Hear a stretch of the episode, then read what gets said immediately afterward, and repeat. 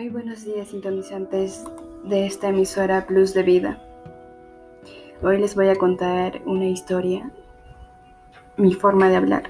Se inició la época escolar y muchos niños iban más que contentos al colegio. También los docentes. Una vez que estaban en el salón, todos vieron al profesor Marcos que ingresaba al aula, pero acompañado de un niño. Se trataba de un nuevo integrante del aula, Luchito en lo primero que se fijaron todos fue en lo que el niño tenía rasgos indígenas. Algunos niños empezaron a hacerse comentarios incómodos acerca de su aspecto. Este niño no es igual a nosotros, decían, pero el profesor le llamó la atención. Todos quedaron en silencio y muy atentos a lo que decía el profesor. Buenos días a todos, les presento a Luis, su nuevo compañero. Espero que hagan que se sienta bien, que compartan sus cosas con él y que lo apoyen en todo lo que necesite. ¿Entendido? Sí, profesor, contestaron todos a la vez. Invitó a Luis a presentarse y mientras hablaba algunos lo miraban con extrañeza por su forma de hablar, pues era de la selva. En el recreo los niños le preguntaron a Luis por qué hablaba de esa manera. Él se quedó callado con un momento y les dijo, yo no soy un niño diferente a ustedes, solo sé una lengua más y me siento orgulloso de eso. Los niños se quedaron sorprendidos con la respuesta que dijo. De repente se escuchó una risa. Era de Ismael, alto, un poco intimidante. Luis mantuvo la postura, sabía perfectamente sus principios y que nunca se sentiría avergonzado de saber una lengua más. Ismael echó un vistazo de nostalgia y agresiva. A la vez y se fue del salón con la mirada de frente. En ese momento todos vieron la firmeza de Luis y lo apoyaron, pero otros miraban hacia el costado indiferentes o identificados, pero con la diferencia de que ellos no podían ser tan firmes como Luis al sentirse orgulloso. Terminaron las clases y todos al atardecer se fueron a sus casas pensativos en aquella experiencia de un niño que enfrentaba la sociedad en general para defender su cultura y su lengua.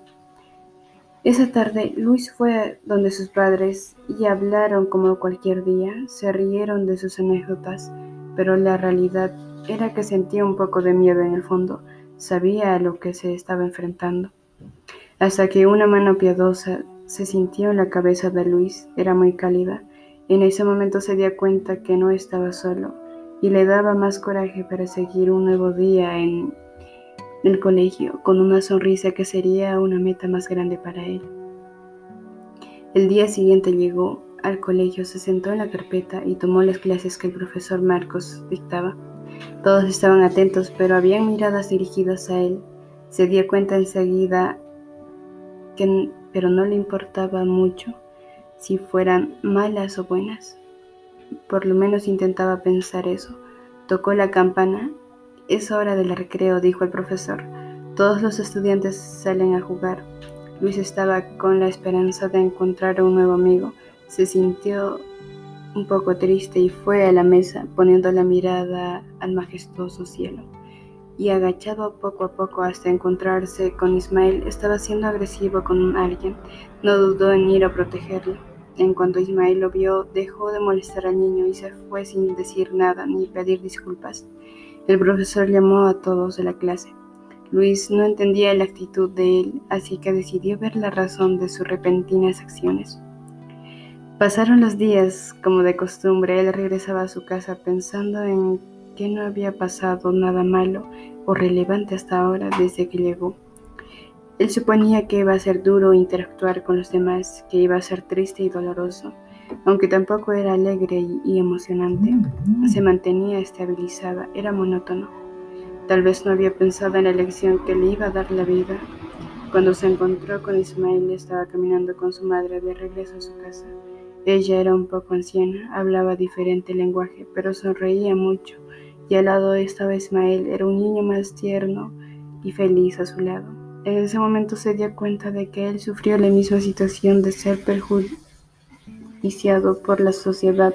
La verdad era que Ismael sentía admiración por Luis, ya que era un niño que se mantenía firme a su cultura, por eso es que lo respetaba.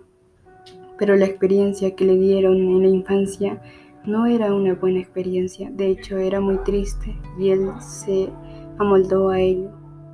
Los dos en ese momento se entendieron y en realidad no eran tan diferentes. Luis con el tiempo se empezó a hacerse amigo de él poco a poco y buscó la forma de apaciguar su personalidad. En la actualidad son grandes amigos y comparten sus anécdotas como una hermosa experiencia. Muchas gracias, lo esperamos en la siguiente anécdota.